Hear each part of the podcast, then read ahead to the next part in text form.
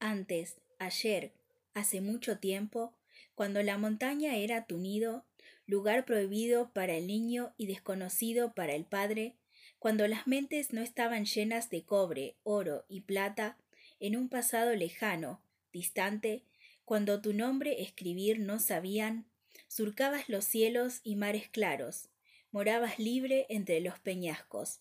Ahora tu canto se ha ahogado, se lo han tragado las olas del tiempo, te lo han robado pluma a pluma, han secuestrado tu reino bajo el pretexto del cruel progreso. Y como si eso les fuera poco, en una esquina, entre barrotes, te han confinado a contar los días, mientras esperas, muriendo, la vida.